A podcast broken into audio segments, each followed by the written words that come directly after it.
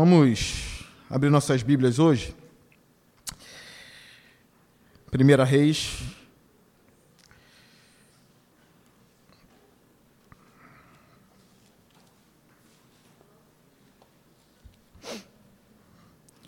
Capítulo 19.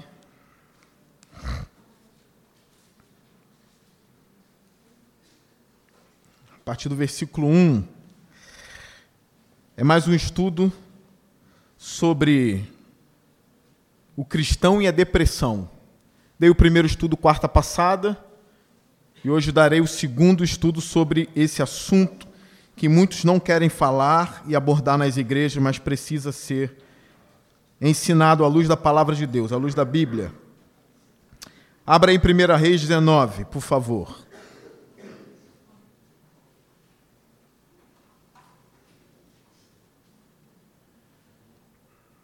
Quem achou Samuel, só ir para frente.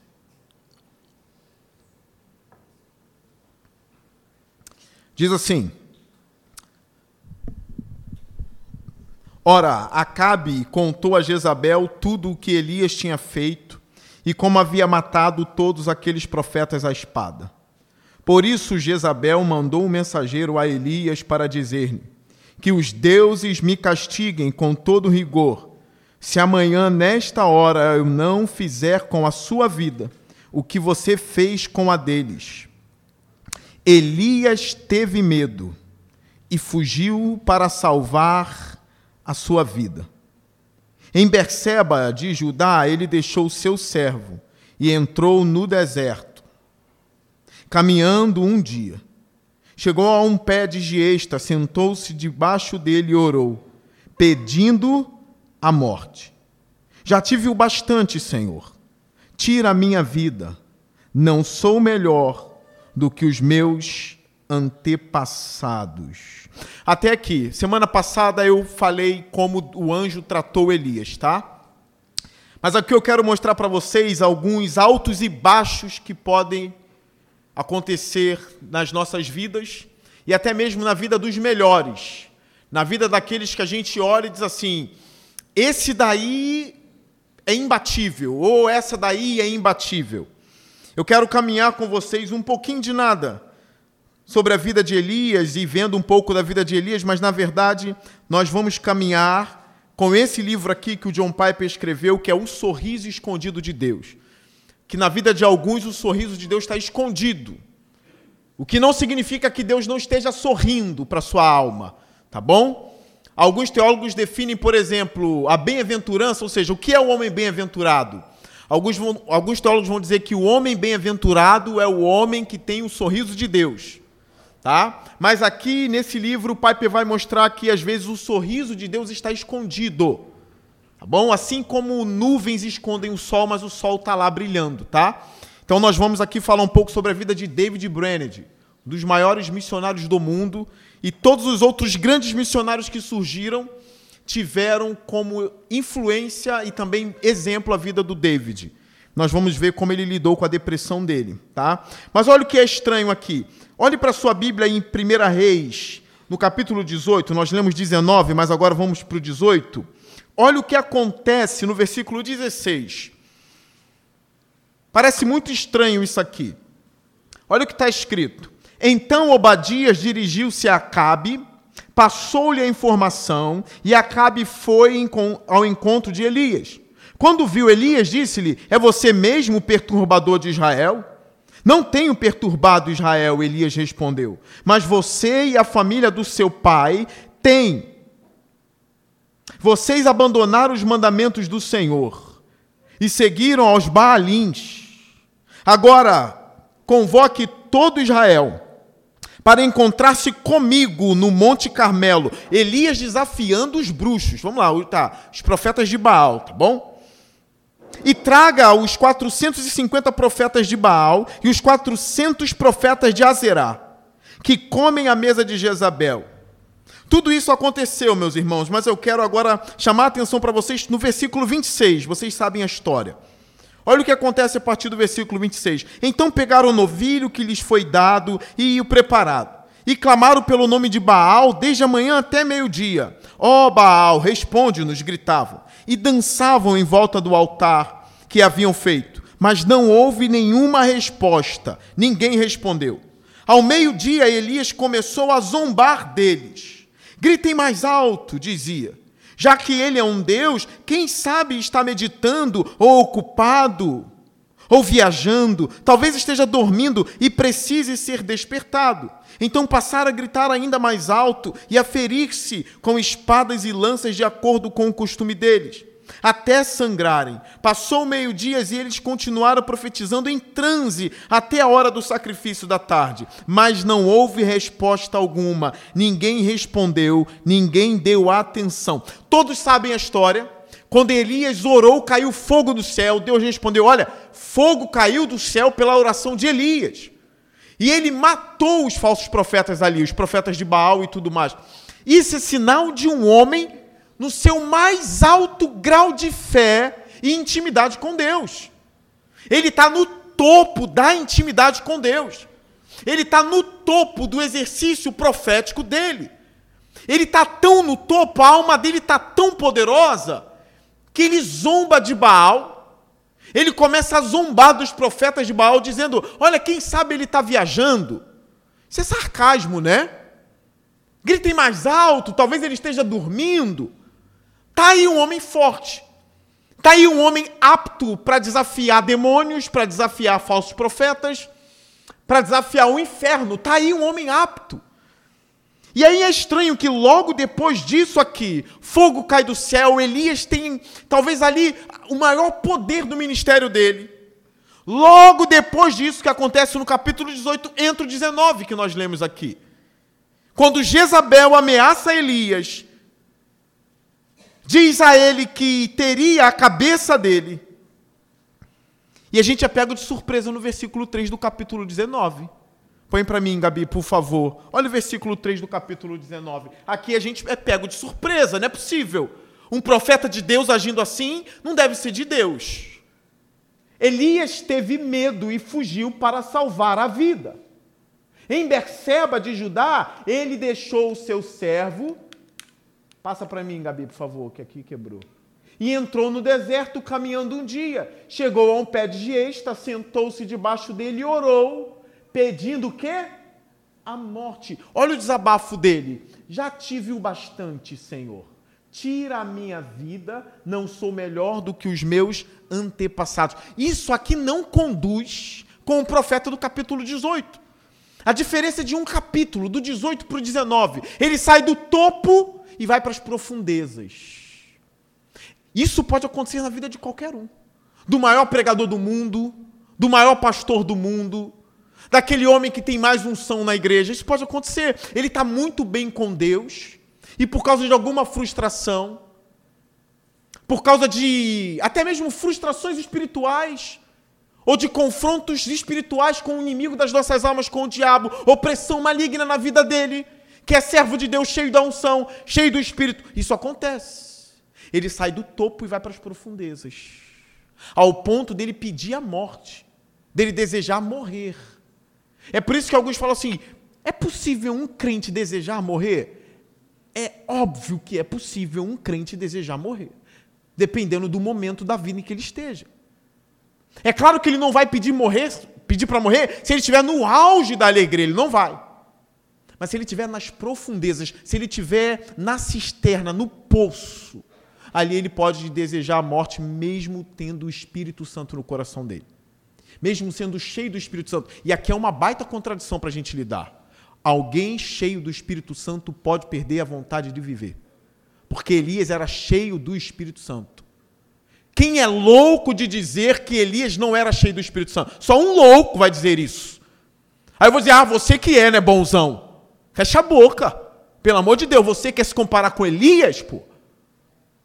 Quando os judeus, até mesmo no Novo Testamento, falavam de grandes profetas, eles tinham Moisés e Elias como parâmetro.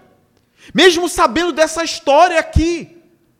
Tiago, quando escreve a epístola dele, para incentivar os crentes à oração, ele usa Elias como exemplo. E ele diz assim: Elias sujeito às nossas próprias paixões, ou Elias, homem sujeito às nossas fraquezas. Orou e Deus ouviu. Elias era um pilar para aqueles homens. Mesmo eles sabendo da fraqueza de Elias, eles continuavam tendo Elias como herói da fé. Nós vimos aqui nos meus sermões de números no domingo à noite o dia que Moisés pediu para morrer. Ninguém sabe disso. Ninguém sabe disso. Parece que os crentes nem. Eu não sei se na novela passou essa parte que Moisés. É porque eu não vi, deve ter passado. Eu acho que não iam deixar passar uma cena tão forte como essa. Moisés não aguentou a pressão de liderar o povo. Ele simplesmente não aguentou. E ele diz: Senhor, eu não quero ser o teu amo. O Senhor concebeu esse povo e eu vou ficar ninando eles? Mata-me! Tira a minha vida, eu não aguento mais. Deus não tira a vida de Moisés, ele dá mais 70 líderes para ajudar Moisés. Nós vemos aqui outros homens tendo fraqueza na Bíblia, por exemplo, Lamentações 3, Lamentações de Jeremias. Leia o relato de Jeremias no capítulo 3 e você verá: olha, não é possível que esse homem tenha o Espírito Santo de Deus. Nós vamos ler um pouquinho de Elias aqui. Olha, eu tenho muita coisa para falar. Seria muito bom se eu pudesse ler o livro todo com vocês aqui, mas não cabe a uma palestra, a um estudo.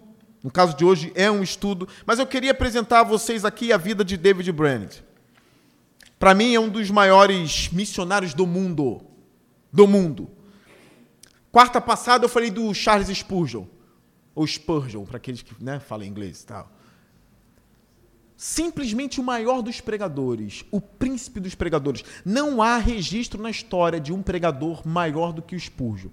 A não ser biblicamente, fora da Bíblia, não há. Tanto é que ele é conhecido como o príncipe de todos os pregadores. Um homem depressivo, lutou contra a depressão a vida toda. E muitos não sabem disso. E também muitos não sabiam da vida de David Brainerd. Ele escreveu um diário contando as coisas. Olha quem é o David. O David nasceu em 20 de abril de 1718. Então, depressão não é do século 21.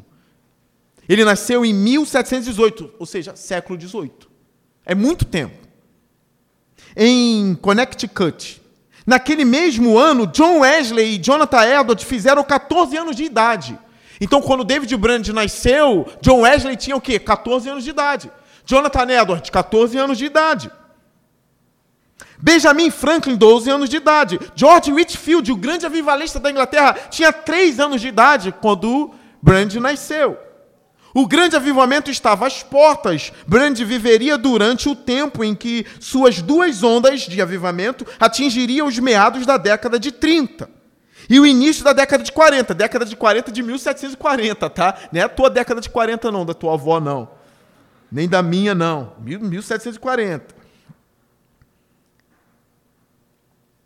E no século XVIII, ele morreria de tuberculose na casa de Jonathan Edwards.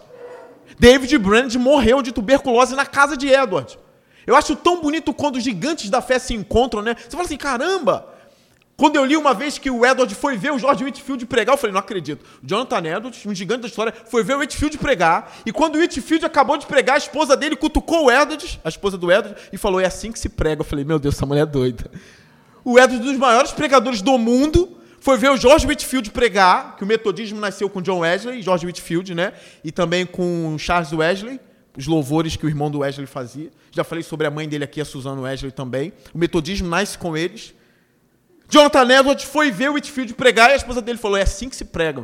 Pô, logo o Edwards, que tem o sermão mais famoso do mundo, né? Pecadores nas mãos dos deuses irados, recebe um cutucão da esposa. Prega igual a ele, por favor.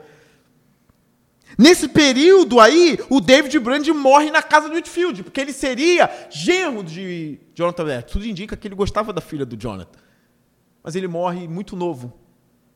E o Edward acompanhou esse processo do David, tuberculose e depressão. Agora eu queria falar um pouco sobre a família dele, porque existem coisas que são químicas, como eu falei na semana passada. É genética. Vem de família. Às vezes a gente percebe o jovem mais melancólico, eu falei semana passada que a depressão não era conhecida como depressão na antiguidade, era conhecida como abatimento. Abatimento e também melancolia, não é?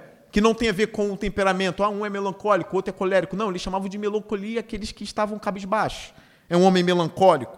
Olha o relato da família do David Brand. David era a sexta criança e o terceiro filho, filho de Ezequiel e Dorothy.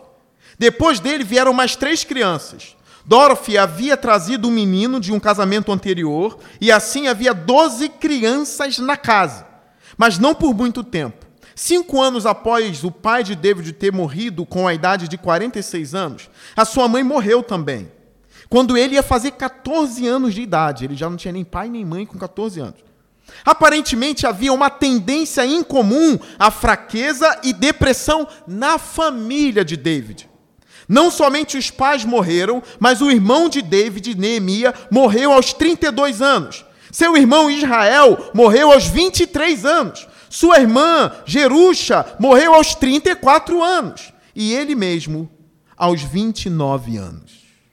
Em 1865, um descendente, Thomas Brand, um descendente da família, numa biografia de John Brand, disse, ele escreveu: Em toda a minha família, ou em toda a família do Brand, meu parente, por 200 anos tem havido uma tendência à depressão mórbida, perto da hipocondria. Então, um membro da família, um descendente, escreve sobre a própria família que durante 200 anos está tendo relatos de depressão na família.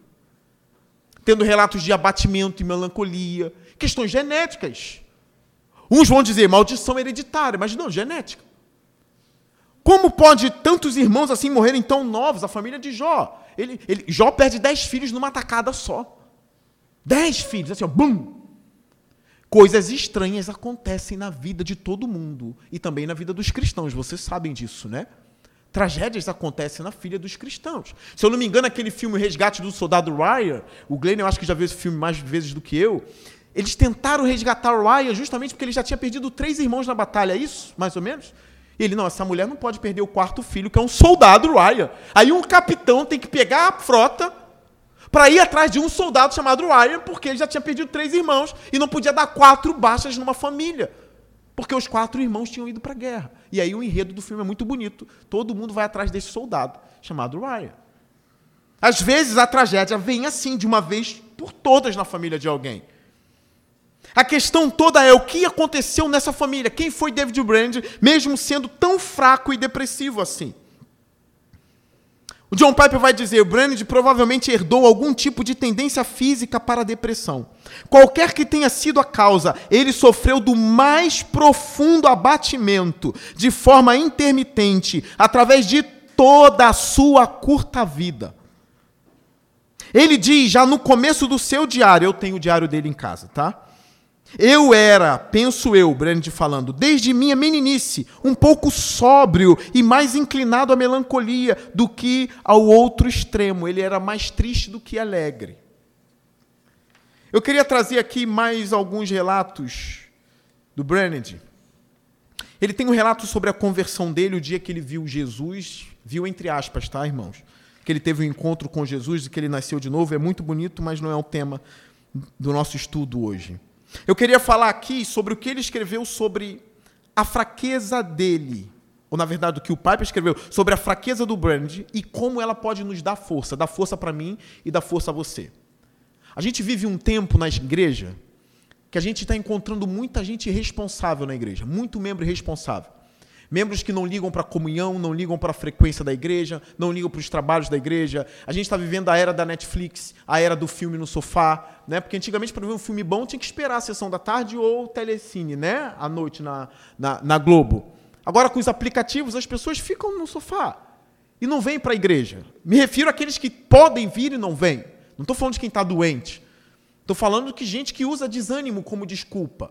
Então o Piper diz que a vida do Brand serve como exemplo para gente do homem altamente depressivo, mas que nunca desistiu da obra de Deus, nem do seu trabalho missionário e nem do amor por Cristo. Olha como ele pode nos ajudar. O Piper vai dizer: porque esta vida tem tido uma influência tão notável? Ou talvez eu devesse colocar uma pergunta mais modesta e mais fácil de lidar. Por que esta vida tem tanto impacto em mim?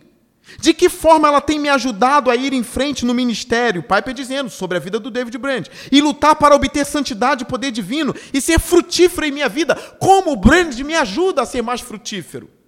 A resposta é que a vida de David Brand é um testemunho vívido e poderoso de que Deus pode e usa santos fracos, doentes, desanimados, surrados, solitários e lutadores, que clamam a Ele dia e noite para realizar coisas surpreendentes para a sua glória. Há um fruto grandioso em suas aflições.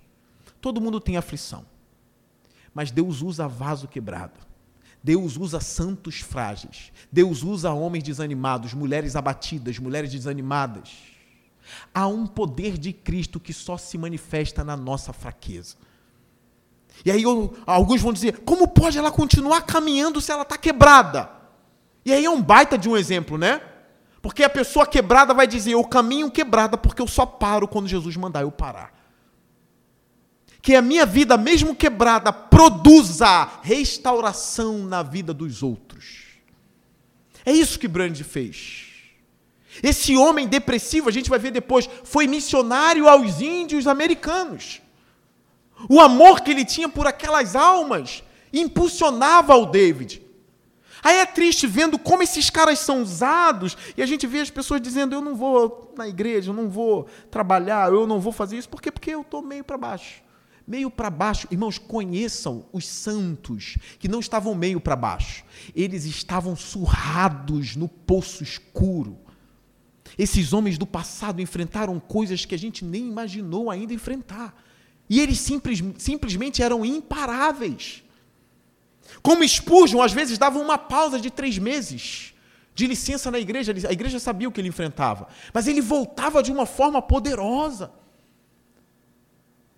Ele era revigorado, saindo de uma Inglaterra fria para um outro lugar onde tinha sol, porque Spurgeon defendia que a natureza tem um processo terapêutico para tratar a depressão. O som dos pássaros, os pés na grama. Isso não é sincretismo, nem buscar força da natureza, não. A ideia do Spurgeon é: a natureza é de Deus. Como Jesus diz: olhe os lírios do campo, eles são lindos. Então eu contemplo as maravilhas de Deus na criação, ainda que não revigore a minha alma, o esposo dizia: traz oxigênio para o corpo, os pés na grama, o canto do passarinho. Um dia no ócio, sentado, olhando para o céu, para a glória, contemplando isso. Um dia de folga. Como eu disse semana passada, vai correr um pouco. A pessoa que está no nível profundo de depressão não consegue. Eu disse semana passada, não consegue nem olhar pela janela. Mas saiu desse nível extremo, já conseguiu levantar, tomar banho, comer, vai andar, vai ver o sol, vai pegar vitamina D. Vitamina D. Tente 15 minutos por dia. Ah, pastor, pego vitamina D às 7 da manhã. Não, meio-dia, no sol de meio-dia, 15 minutos. Já está sendo comprovado que é bom, de meio-dia mesmo. Não fica uma hora, não. 15 minutinhos, no sol de meio-dia. Depois se cuida. Vá ao médico, faça tudo o que tem que fazer, mas não esqueça da vida espiritual, da palavra de Deus, como eu disse semana passada, da espiritualidade cristã, da palavra, da pregação, da oração, que para mim é o principal para lidar com a alma depressiva.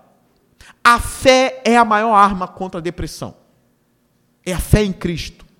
A confiança no poder do Espírito, na oração, é a maior arma. Depois, natureza, médico, aconselhamento. Então há um fruto disso na vida do David Brand. Ele nos incentiva a não parar. Uma outra coisa, a diferença da depressão do Brand antes da conversão e depois. Porque ele é depressivo desde criança. Irmãos, Desde garoto ele é depressivo, desde menino muito novinho. Ele já tinha tendência à melancolia. Desde novinho. Quando ele se converte, ele sai da depressão?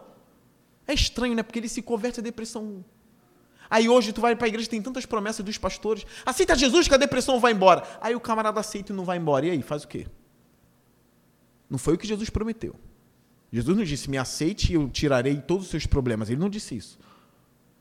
A gente recebe Jesus como Salvador para ter salvação da nossa alma, para ter uma vida eterna com Ele. E lá na glória que os nossos olhos serão, dos nossos olhos serão enxugados toda lágrima. É lá. Aqui a gente ainda chora, tá? Aqui a gente ainda é quebrado. Aqui a gente ainda perde quem ama. Aqui a gente perde emprego ainda, mesmo sendo servo de Jesus. Aqui acontece tudo isso. Então, olha a diferença da depressão antes e depois do brand. Olha o que ele diz. Ainda o Piper. Brand veio a entender mais plenamente da sua própria experiência a diferença entre sentir-se espiritualmente deserdado e a doença da melancolia. Desta forma, as suas avaliações posteriores quanto à sua situação espiritual são mais cuidadosas do que as primeiras. Mas, independentemente da forma como alguém avalia a condição psicológica de Brand, ele era periodicamente atormentado com os mais desesperadores dos abatimentos. A maravilha é que ele conseguiu sobreviver e continuar indo em frente. Apesar disto, ainda era muito ruim. Geralmente sua aflição se devia ao ódio que tinha pela sua própria pecaminosidade. Aí diferenciou, né? Porque depois que ele se converteu, ele começou a ver o pecado do coração dele. Ele começou a ver isso é por causa do meu pecado. Isso aqui está vindo em mim, essa tristeza está vindo em mim porque eu pequei. E aí, como Davi disse, né? Mantive meus pecados ocultos, meus ossos adoeceram. Depois que eu confessei os meus pecados, houve vida. Ele começou a reconhecer que tinha coisas que era por causa de pecado, sim. Quinta-feira, dia 4 de novembro de 1942. Ou 1700, o pai escreveu errado. É angustiante sentir em minha alma que um inferno de corrupção ainda permanece em mim. Algumas vezes esta sensação de inutilidade era tão intensa que ele se sentia excluído da presença de Deus. Quem que já teve depressão aqui não sentiu isso? Deus me abandonou, Deus se esqueceu de mim. Quem não tem Jesus, quem não tem Deus, o que faz com, com essa sensação? Agora, quem tem Deus, quem conhece o Espírito Santo de Deus, já vê isso de uma outra forma. Por mais que o coração diga, ele se esqueceu de ti. Aí tem aquela canção do, do Trazer na Arca, né? Sei que não pode me esquecer, porque o meu nome está escrito em suas mãos. Lembra, Senhor, juraste o teu favor e nada pode mudar o que sente por mim. E aí tem uma frase que choca muitos, né? Nem os meus pecados. Lembra, Senhor, e faz mais uma vez os teus sinais e saberão que ainda és o mesmo Deus, que revelou a sua glória a Israel. E aí ele vem contando. O Salmo 13, que eu li no início, ele diz: Até quando, Senhor, te esquecerás de mim? Lembra? Que eu li no início do culto. No final do salmo, ele tem dito: O Senhor tem me feito muito bem, não é isso? O crente traz a memória o que dá esperança a ele. Na manhã de 23 de janeiro de 1743, ele tinha um diário, eu tenho também, eu só não deixo ninguém ler. Tem o seu. Ninguém tem que ler diário dos outros. Quando eu morrer, peguem o diário. Se minha esposa quiser dar. Na manhã de 23 de janeiro de 1743, raramente me senti como hoje, totalmente despreparado para existir. Ó, oh, David. Eu vi que não era digno de um lugar entre os índios aonde estou indo. Ninguém, a não ser aquele que sentiu isto, sabe o que a alma atravessa quando é claramente excluída da presença de Deus. Que miséria! É mais amargo que a morte. Olha o Brannigan dizendo. O nosso querido William Carey, um dos maiores missionários do mundo, o pai das missões modernas, um pastor batista, se inspirou nele, lendo o diário de David Brand. Olha, é mais amargo que a morte, e só quem sentiu sabe, o Brand está dizendo. Ele continua. Ele frequentemente chamava sua depressão de um tipo de morte, diz o Pipe. Ele chamava a depressão dele de um tipo de morte. Há pelo menos 22 lugares no diário onde ele desejou a morte. Filhinho, filhinha, não é só tu que já desejou a morte, não. Elias, Moisés, David Brand também. Você não está sozinha, não. Graças a Deus, nenhum deles se matou. Nenhum deles. Eu vou falar mais sobre isso daqui a pouco. Tirar a própria vida não é prudente. Como eu disse semana passada, eu repito. Eu não quero encontrar o meu Senhor depois de ter tirado a minha vida. Cuidado com o que ensinam por aí. Tem gente ensinando isso de uma maneira, como se Deus recebesse todos aqueles que se matassem. Ah, já que é, eu estou salvo mesmo, vou me matar. O que eu falei para uma irmã em Cristo semana passada que veio com isso, ah, porque eu ouvi um pastor falando que nem todo suicida. Aí aposta, nem todo suicida, vai que eu seja um. Aí eu joguei a seguinte questão: ah, é? Tu acha que de 30 cristãos que se suicidaram, de 30, quantos foram salvos? De 30, quanto? De 30. De mil. Se de mil um foi salvo, Não é jogo fazer isso, não. Não queira encontrar o seu Senhor depois de ter tirado a sua própria vida. O julgamento é de Deus, eu sei disso. Não sou eu que julgo. O dia do julgamento vai vir. É Deus quem julga. Está lá. Só que pelo que eu tenho das Escrituras, o que eu digo é: não faça. Não faça. A sua vida não é sua, ela é de Deus. Elias não se matou, ele diz: mata-me. É diferente de se matar. Pedir para Deus para morrer é outra coisa. Nunca faça isso. Adolescentes, não imitem essa turma de adolescentes que estão estudando sobre suicídio. Por que, que eu, como pastor, falo de púlpito? Ah, cuidado, não tem que ter mais cuidado, não. Tudo está disponível na internet. Só os pastores estão calados com medo de os outros. Ah, ouviu o pastor? Está ensinando, tá aprendendo de muita gente aí na internet. Então tem coisa que a gente precisa voltar a falar. São assuntos proibidos na igreja, mas aqui não pode ser proibido. Não vá na onda. Eu preciso dar uma pausa no estudo. Semana passada eu gastei o meu dia inteiro aconselhando um garoto que pegou uma corda do, pegou uma corda da mãe e foi para o terraço. Ele sozinho se arrependeu e não fez. Quando a mãe chegou, a corda estava lá. Aí me ligou. Aí eu fui conversar com um garoto, 13 anos. Fiquei a tarde toda com ele. Depois eu falei para ele: rapaz, tu tem noção que tem um pastor que parou tudo que estava fazendo para ficar contigo o tempo todo? Então me ouça, rapaz. Aí ele me ouviu. Falei, vai pedir perdão ao teu pai e à tua mãe. Vai agora, dobra teu joelho e pede perdão a Deus agora. Eu estou te esperando, vai orar. Vou ficar te esperando aqui. Vá orar. Depois tive que reunir os pais. É uma dor de cabeça lascada. Porque se eu contar nos dedos o que tem de gente com pensamento suicida que eu já atendi, não está no gibi. Não dá para contar nos meus dedos. Não dá. Nessas horas, procura um pastor mesmo. E a gente está aí para isso, para não deixar as pessoas morrerem. Uma das maiores alegrias da minha vida é fazer as pessoas voltarem a sonhar. Uma das maiores alegrias da minha vida, voltarem a sonhar, voltarem a viver há pelo menos 22 lugares no diário onde ele desejou a morte como uma libertação para a sua miséria. Por exemplo, domingo, 3 de fevereiro de 1745, ele diz: Minha alma lembrou-se do veneno amargo, eu quase que podia dizer inferno. Da última sexta-feira, eu estava com muito medo de que seria outra vez obrigado a beber daquela taça que faz os homens cambalearem que era inacreditavelmente mais amarga do que a morte, e que me fez desejar mais a sepultura, indizivelmente mais do que tesouros ocultos. Domingo, 16 de dezembro de 1744, fiquei tão tomado pela depressão que não sabia mais como viver. Desejei excessivamente a morte, minha alma estava afogada em águas profundas e as enchentes estavam prontas a me afogar. Eu estava tão oprimido, tão oprimido, que a minha alma se encontrava numa espécie de horror. Que relato. Pastor, estou passando algo mais ou menos assim. Não é igual ao do David. Se ele aguentou, você aguenta.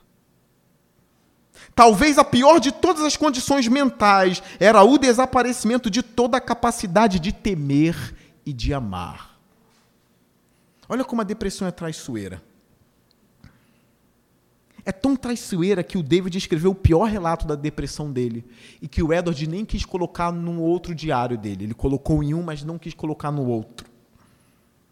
Ela é tão traiçoeira que olha o que o David coloca no diário dele. Eu me senti um pouco como criminoso no tribunal, que aguarda por sua sentença, com exceção de que eu não tinha a menor preocupação quanto ao resultado do meu julgamento. Ele não estava mais preocupado com o que Deus ia fazer com ele. Olha, a, a depressão tem esse poder.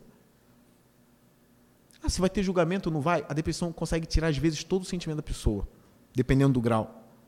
Pois o medo do inferno havia sido quase totalmente, se não completamente retirado de mim. Eu quero falar sobre isso aqui. Um monte de crente não quer contar miséria e confessar. Não pede ajuda. A minha crítica com muitos teólogos aí, principalmente reformados, que na biografia deles só tem atos heróicos. Ah, porque o pastor fulano de tal que viveu no século XX, lia a Bíblia 70, leu a Bíblia 79 vezes e jorrava a Bíblia do sangue dele, não sei o que, não sei o que lá e não há nada. Cadê a miséria dele? Eu quero saber, porque Deus me contou a miséria de Davi, de Moisés. E na bibliografia desse cara não tem miséria alguma? Ele parece um anjo. Aí na igreja aquela pose, ninguém sabe da miséria do coração, nunca confessou. Tá aqui, ó, parece um caroço de abacate no peito, mas não quer falar, não bota para fora. Às vezes a sensação de um caroço de abacate aqui, ó, mas não quer falar, mantém a pose. Tá quebrada, tá destruído. O David não, ele escreve, ele, é, ele abre a alma dele. Ele botou isso no diário. E ele falava com Jonathan Edward, ele falava com Edward. Ele contava, ele se expressava. Ele é um cristão sincero, ele diz: Olha, o medo do inferno saiu completamente de mim. Eu tinha a maior de todas as certezas de que o meu estado era eternamente inalterável por qualquer coisa que eu pudesse fazer. E isto me deixava admirado e quase atônito. Pois antes eu nunca tinha tido consciência deste fato, do qual agora eu tinha mais clara demonstração. Neste caso, eu nem senti amor a Deus. Eu não senti amor a Deus nesse estágio. Nem desejos de estar no céu mais, como eu pensava que costumava sentir antes. Nem temor do inferno, nem amor ao mundo presente. Nem verdade, na verdade, eu preferia ser ou sofrer qualquer coisa ao retornar ao meu estado anterior de indiferença. Quando ele escreveu isso aqui, ele já estava sarado daquilo. Ele já está escrevendo o que ele sentiu antes, ele não queria voltar a sentir mais. Ele diz: Eu pensei que todas as minhas convicções tinham ido embora. E isto me pareceu horrível. Pensei que podia fazer qualquer coisa, menos ir para o inferno, que não seria capaz de recobrar a sensação dele. Ou fazê-lo parecer horrível, como antes. Na verdade, parecia que eu me sentia completamente destituído de qualquer alegria, ou da esperança e da expectativa de qualquer felicidade no mundo presente, ou no vindouro. E mesmo assim, não senti qualquer grau considerável de infelicidade. Nesse grau ele queria se sentir triste. Estão me entendendo? Que às vezes a gente lamenta por estar triste, mas aqui ele chegou no ato ou no estágio mais deplorável. Ele sentiu saudade de ter tristeza. Porque ele não estava mais tendo sentimento nem de tristeza. Assim. Era indiferença total com o inferno, com o céu, com Deus, com a vida. E aqui está o perigo. E isto, apesar de eu me sentir tão desesperançado, de obter qualquer coisa boa que me satisfizesse, que o pensamento de ter aniquilado, de ser aniquilado, me pareceu quase tão confortante quanto qualquer outra coisa. Que eu conhecesse, apesar de poder verdadeiramente dizer que também não desejava isto. Toda a minha alma ficou indizivelmente desconcertada e perdida em mim mesmo. Eu não sabia de nada que poderia fazer-me feliz. Caso eu pudesse obter, com a maior facilidade, o melhor benefício que pudesse conceber. E estando perdido daquele jeito, tornei-me um objeto apropriado da compaixão de Jesus Cristo, que veio ao mundo. Olha a palavra que ele se agarrou, Lucas 19, 10. Porque Jesus veio buscar e salvar o que estava perdido. Aqui ele agarrou. Ele se sentia perdido, não era? Ele não sentia desesperançado, deixado de lado. Ele não perdeu o temor de Deus. Ele viu que no coração dele não tinha mais amor a Deus, não tinha mais amor, não tinha nem medo do inferno, não tinha mais nada. Em que, que o David Brand convertido se agarra? Lucas 19, 10. Não importa como eu estou, não importa a minha sensação, não importa como eu me sinto, ele veio salvar o que estava perdido. Cuidado com as suas sensações e os seus sentimentos. O crente não é pautado pelo sentimento dele, ele é pautado pelo que Deus disse sobre ele. Com amor eterno eu te amei e com bondade eu te atraí. No outro lugar, nem a morte, nem o inferno, nem nada pode te separar do amor de Deus que está em Cristo Jesus. Então, por mais que seu coração esteja se achando fora da presença de Deus e esteja dizendo, você nunca mais vai voltar para Deus, o que te resta é o inferno, não adianta. Não dê ouvidos a isso. Não dê ouvidos a isso. Se agarre no que Jesus fez. Ele veio buscar o perdido, ele não vai me desamparar. Vocês lembram do paralítico no, no tanque, de, no, no, no, tanque de Betesda?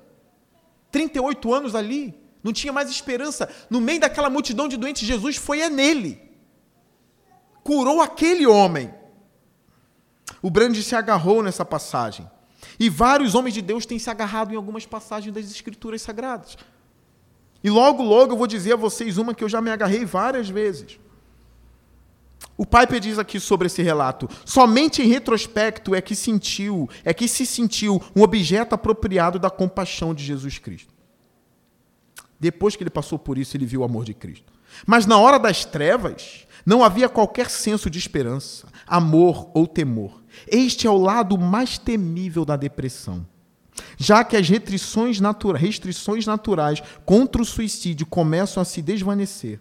Mas, ao contrário de William Cowper, Brand foi poupado do impulso suicida.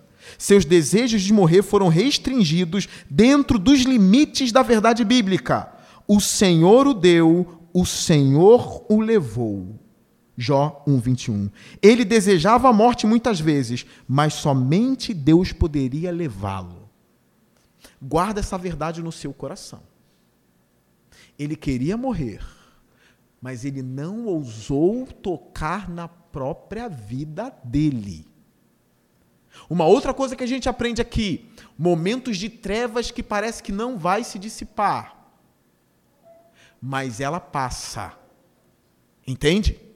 Segura. Não toma decisão quando as trevas tomaram a sua mente. Não toma decisão alguma nesse momento. Segura. Uma hora a sua mente será iluminada novamente. Segura, não faça. Pela própria vida do David Brand aqui. Ele segurou e depois ah, respirou. É como um homem está se afogando. Quando ele para, alguém salva ele, ele. Uh, Ainda bem que eu não desisti da vida, continuei ainda nadando. Ainda bem que eu não desisti da vida. É assim que você deve fazer. A esperança sim. Olha, um conselho que eu ouvi na vida, eu nunca mais abri mão. Eu vou, vou usar a linguagem do presidente para vocês entenderem. Churchill, um presidente da Inglaterra, ele diz o seguinte: quando você estiver passando pelo inferno na vida, na vida, estiver passando pelo inferno, ele diz assim: não ouse parar. Isso é impactante. Porque se você estiver passando pelo inferno e você parar, o que, que você tem?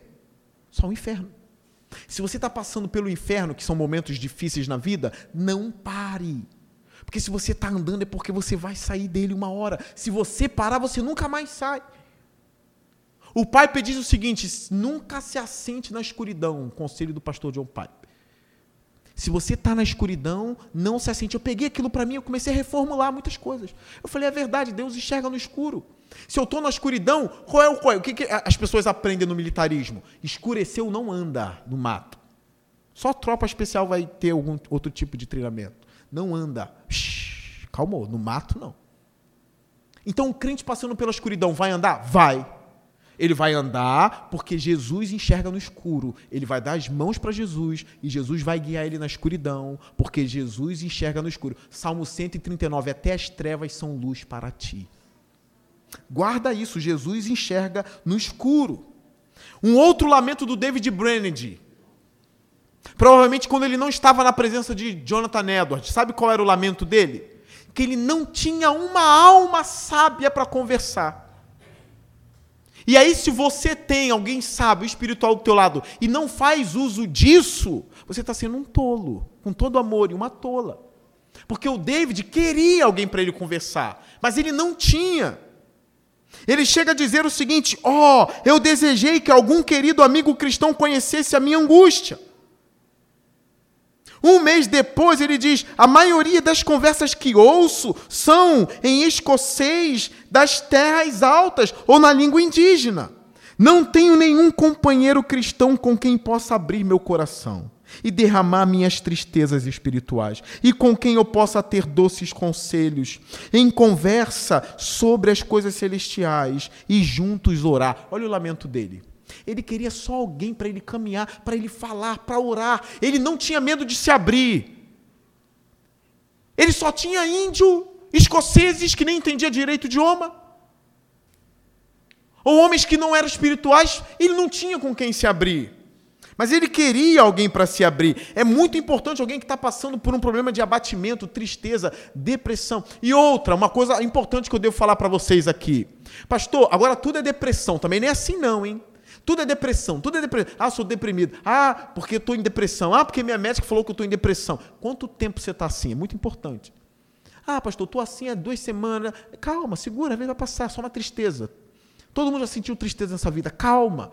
Não sai se diagnosticando, não. Agora tudo também virou depressão, também não é isso. Mas se você de fato está enfrentando as trevas, procure irmãos espirituais para conversar e para orar por você. Não ouse fugir dos conselhos. Não ouse fugir dos conselheiros da igreja. Não ouse. Aproxime-se deles. Mande mensagem, nem que seja de madrugada. Ore por mim, não estou bem. Aquela pessoa que ama você e ama Deus vai dobrar o joelho na hora e vai orar. Uma coisa que eu tenho aprendido na minha vida de oração é pedir oração para mim, eu paro o que eu estou fazendo na hora. Hoje mesmo eu fiz isso, estava comendo, parei, curvei minha cabeça e orei pela pessoa. É na hora. Depois, quando eu tive mais tempo, dobrei o joelho, mas pedir oração é na hora. Curve a cabeça, para o que está fazendo rápido, sai do escritório um pouquinho. Senhor, toma aquela vida em tuas mãos, Senhor. Não deixa ela fazer nenhuma loucura, segura nas mãos dela agora, ainda que ela não sinta, mas segura agora, Senhor. Você já orou. Essas pessoas precisam de conselheiros espirituais, de homens e de mulheres de oração.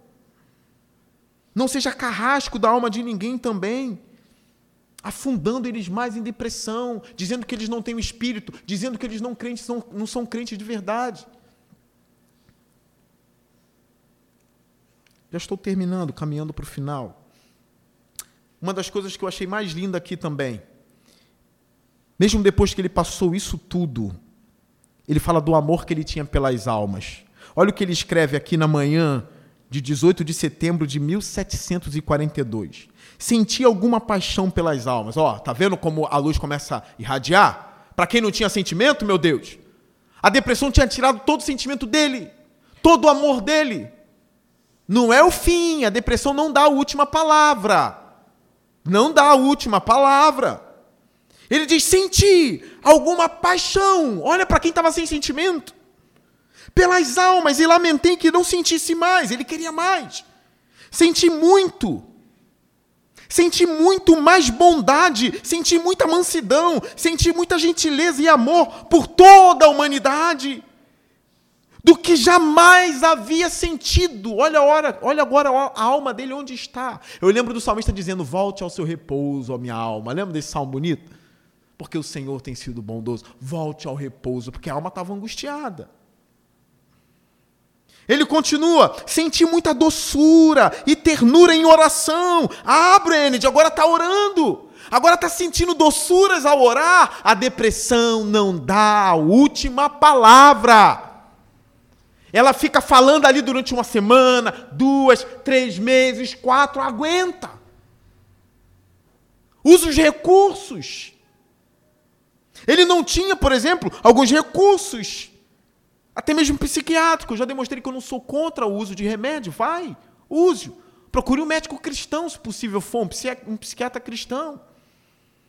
Eu até falei semana passada, o Silas Malafaia, que é o mais brabo de todos, aí foi psiquiatra. Por causa de estresse. Senão ia morrer de estresse. Eu imagino, ele é estressado pra caramba, né? Procurou um psiquiatra, Silas Malafaia, que é psicólogo também, né? A esposa do Silas lutou contra a depressão, a Elisete Malafaia. É, eu não estou aqui para ficar falando também da vida dos. Estou aqui para falar só da do Brand de, de Elias dos salmistas, né? Mas é bom que encoraja, ela não está mais nisso, não. E ontem eu descobri que uma prima minha, famosa na internet, não vou citar o nome dela não, está lutando com depressão. Mas tudo bem. Senti muita doçura e ternura em oração. Só para falar, a Fabiola Mello é minha prima, tá? Quem conhece ela aqui? Levanta a mão. A Fabiola. Natália conhece? Larissa? Felipe conhece? Mas eu conheci só a irmã dela, eu não conheci não. Ela é neta da irmã da minha avó, então é prima de segundo, sei lá, terceiro. Ele sentiu a, sentiu a doçura. Minha alma parecia amar os meus piores inimigos. Olha agora. Ele diz: A minha alma parecia amar os meus piores inimigos. E fui habilitada a orar por aqueles que são estranhos a Deus e inimigos dele. Com um fervor muito suave e intenso, senti meu coração atraído para Deus em oração, durante quase toda a manhã, especialmente enquanto cavalgava. Mesmo costume do Edward, o Edward só orava cavalgando. E à tarde não consegui evitar clamar a Deus em favor daqueles pobres índios. E depois que fui para a cama, meu coração continuou a dirigir-se a Deus por eles, até que caí adormecido. Ó oh, bendito seja Deus que eu posso orar. É a oração dele. Voltei a orar. Tá vendo como ela não dá a última palavra? Depressão? Mas aí altos e baixos. Mas em outras ocasiões ele parecia esvaziado de sentimentos ou compaixão pelas almas. Altos e baixos. Ele enfrentou coisas terríveis, meus irmãos. Tem uma história que eu não vou ler. Ele sentiu muito chamado ao ministério missionário, né? Mas algumas igrejas convidaram ele para pastorear. E o Edward fala: uma das igrejas ficava na melhor ilha, mais suave, mais linda do mundo. A igreja era uma das mais lindas do mundo. O Brand, sabe o que o Brand disse ao convite? Não. Não aceito. Mas é o melhor lugar do mundo para ele, é uma ilha linda. Tudo não aceito. Por que, que ele não aceitou? A alma dele estava se consumindo pelo desejo de ser missionário e não pastor. Houve também outras oportunidades, diz aqui. Mas a cada vez o conflito era resolvido com esta consciência de obrigação e chamado. Olha o que ele diz: Eu poderia não ter nenhuma liberdade de pensar em quaisquer outras circunstâncias ou assuntos na vida. Tudo o que desejava era a conversão dos pagãos. E toda a minha esperança estava em Deus. Um homem depressivo, melancólico, desejando salvação de índios. Igrejas lindas, ricas, chamando ele e dizendo: Não, eu quero os índios para Deus. A alma dele era consumida pela paixão de ganhar almas. Tem relatos dele, dele na neve, porque ele foi acometido de tuberculose, tossindo e o sangue caindo na neve. E ele indo e pregando aos índios. E almas dos índios se convertendo pela vida de um homem depressivo, que não ousou parar. É de fato tesouro num vaso de barro.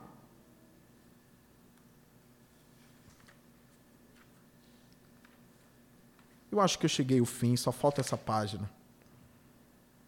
Para encorajar vocês, ele não desistiu da fé e nem da vida, tá? Ele enfrentou as piores depressões. A vida toda, desde garotinho. Desde garotinho ele vem lutando com isso. Ah, pastor, mas eu já estou há cinco anos. O Brand vem desde garotinho. Ele morreu não foi de depressão, não, morreu de tuberculose. Ele não desistiu. Olha o que o Piper diz aqui. Apesar de todos os seus conflitos, ele nunca abandonou a sua fé ou o seu ministério. E aqui vai para os meus irmãos pastores que vão estar ouvindo esse, essa minha pregação, não desista do seu ministério porque você está quebrado. Isso é para vocês também. O fato de você estar quebrado não te desqualifica diante de Deus, tá? Sabe o que, que desqualifica diante de Deus? O fato de você estar soberbo. Se você está soberbo, isso te desqualifica diante de Deus. Mas está quebrado, não. Está quebrado, não. Ele estava quebrado. Moisés estava quebrado. Paulo ficou quebrado em algumas vezes. Pedro quebrou, mas não foram desqualificados por causa disso. Isso aqui é encorajador. Vendo ele sofrendo tanto e ouvir o testemunho dele, ele não abandonou a fé e nem o ministério. Foi esta lealdade inalterável à causa de Cristo que fez a tristeza de sua vida brilhar com glória, ao ponto de entendermos Henry Marty ao escrever quando era estudante em Cambridge. Em 1812 ele escreveu sobre Brennett, esse homem. Sabe o que ele diz sobre Brennett? Simplesmente só isso. Eu anseio ser como ele. Depressivo como ele não, imparável. É muito bonito, não é? Incansável como ele. Existe algo que cativa a alma vendo, quando vemos um homem com paixão resoluta, perseverando contra todas as desvantagens, terminando sua carreira, sem se importar com o preço que teve que pagar. E aí o Piper brada aqui com a vida do apóstolo Paulo. Nossa espinha não lateja com o desejo de sermos radicalmente devotados a Cristo, quando lemos, por exemplo, o propósito determinado de Paulo, que colocava submissão antes de segurança. Primeiro a devoção vinha na vida de Paulo, depois a segurança. Serei protegido? Deus vai me guardar naquela cidade? Não, primeiro a devoção, eu vou. Ele até diz: o Espírito Santo me avisa que em cada cidade haverá prisões, açoites me aguardando. Paulo botava a primeira devoção e não a segurança. Paulo disse: Todavia não me importo, nem considero a minha vida de valor algum para mim mesmo, se tão somente puder terminar a corrida e completar o ministério que o Senhor Jesus me confiou, de testemunhar do Evangelho da graça de Deus, Atos 20, 24. Quem pode dar um amém para isso? Aí o Piper chama isso, sabe de quê? Devoção resoluta. Resolutos avançai, dando por Jesus o estandarte levantai, a sua luz. Devoção resoluta, resoluto avançai. Logo, logo Jesus vai chamar a gente e a gente vai morrer dizendo: Combati o bom combate, meu Senhor. Encerrei a minha carreira, meu Senhor. E guardei a minha fé. Cadê a minha coroa agora? Cadê a minha coroa, Senhor?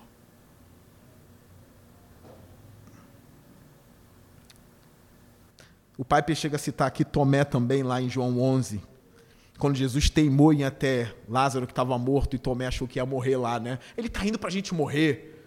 Ele sabe que a gente vai morrer. Aí Tomé diz: Mas vamos, para morrermos com ele. Mas Tomé foi.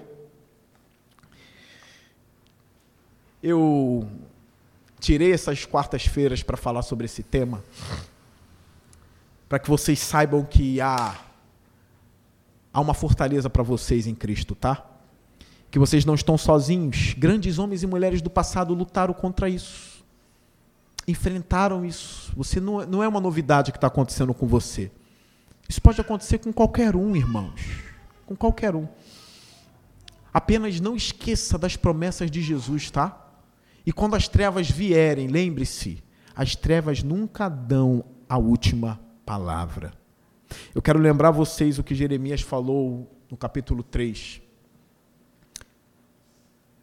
depois de dizer que ele só tinha pavor ao redor dele, tormentos, e dizer que Deus esqueceu dele, pisoteou ele. Jeremias diz isso com essa linguagem. Como leão ele me destruiu. Jeremias está falando de Deus. Mas depois disso ele diz assim: Quero trazer à memória o que pode me dar esperança. Que as misericórdias do Senhor são a causa de nós não sermos consumidos. Olha agora, porque as suas misericórdias não têm fim, elas se renovam a cada manhã. A cada manhã elas se renovam. Deus tem misericórdia para você hoje, amanhã, depois. Só não para de caminhar, não. Uma hora ele vai brilhar nas nossas trevas, tá bom? E o que eu quero é que a nossa igreja seja uma igreja alegre. Mas sempre dentro de uma igreja alegre, haverá aqueles quebrados e entristecidos também. E a gente precisa levantá-los. Levantá-los no poder do Espírito, no conselho com a palavra de Deus, na boa instrução. Tá bom?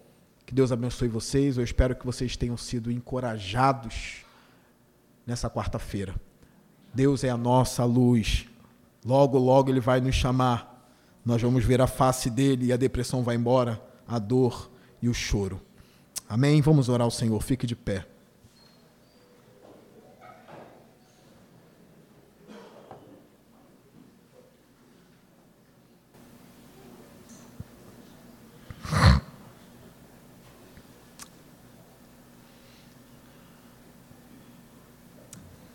Senhor Deus, a minha oração agora. Eu quero recitar algo ao Deus que eu ouvi e eu peço que o Senhor nos dê essa força de um louvor antigo, Pai, que dizia: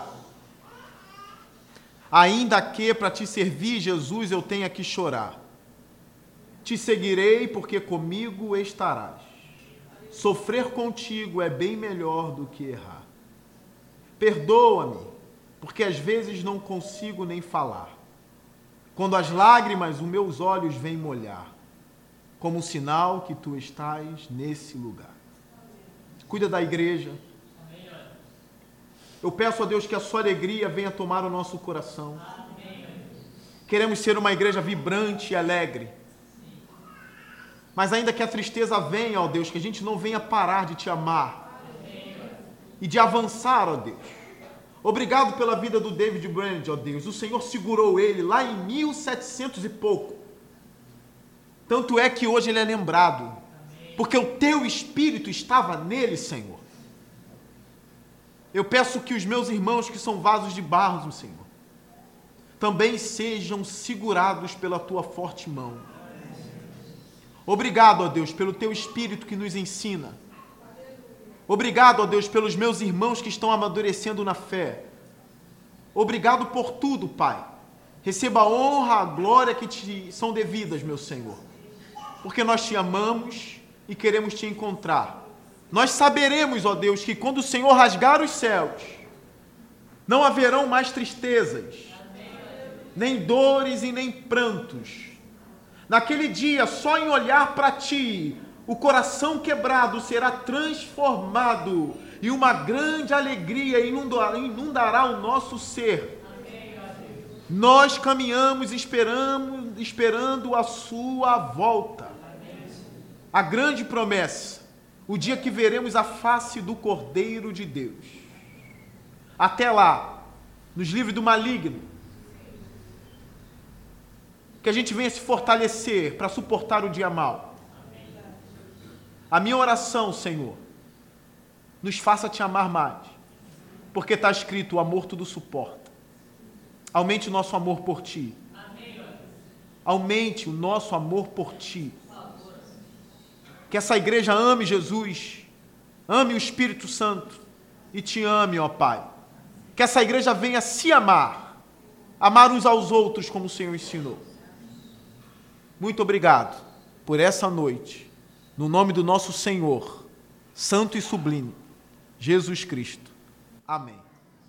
Vamos à bênção do Senhor.